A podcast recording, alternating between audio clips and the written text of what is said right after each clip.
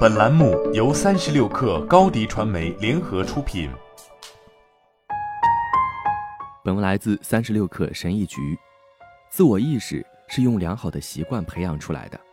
在作为一名心理学家的工作中，我观察到了一些真正有自我意识的人共有的习惯和做法。如果你能学会在自己的生活中做到这些事，那自我意识就离我们不远了。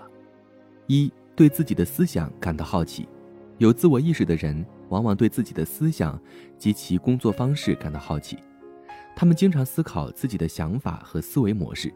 这个过程被称为原认知，意思是你能意识到自己正在思考，并且能够评估这种思考的质量和有用性。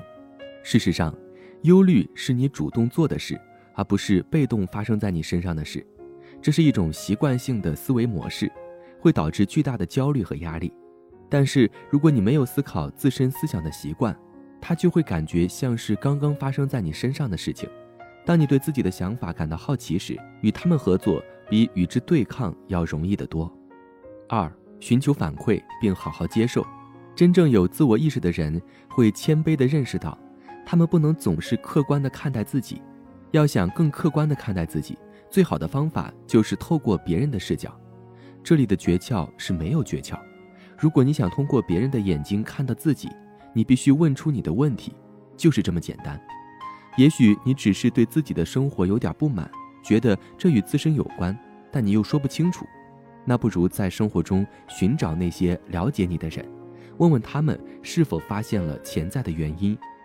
在下定决心要求诚实的反馈之后，你必须准备好接受它。很好的接受反馈，意味着控制自己的防御性。提高自我意识的最好方法之一，就是从别人那里得到客观的反馈。但要想做到这一点，你必须愿意忍受接受批评的不适，并不惜一切代价避免防御性。三、不加判断地观察自己的情绪。我们总是惊讶于人们对自己的评判，尤其是对一些他们无法直接控制的事情。情绪，对你无法控制的事情进行道德评判是没有任何意义的。这就是为什么在法律体系中，没有人会因为感到愤怒而被送进监狱。只有当你的行为伤害了别人时，才会被定罪和惩罚。你不能控制自己的情绪，只能控制自己的行动。所以，我们都知道，理智上判断自己的感觉是没有任何意义的。对自己的情绪进行评判不仅没有意义，还会模糊你的自我意识。如果你不断地评判自己的情绪，那么你将没有任何精力去理解他们。解决的方法是学会观察你的情绪，注意到他们，而不是评判他们。优秀的科学家知道，在开始创造理论和进行实验之前，仔细观察事物是很重要的。同样的道理，在你急于开始评判自己的感觉之前，试着先观察这些感觉。最好的方法就是练习用简单直白的语言来标记自己的情绪。四。对自己的期望要现实。期望的问题在于，我们觉得期望的作用是 A，但实际上它的作用是 B。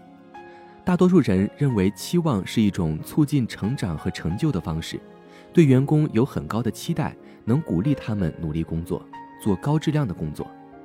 在学业上，对孩子有很高的期望，会鼓励他们在学校表现出色，在工作上也会取得成功。当然，对自己寄予厚望。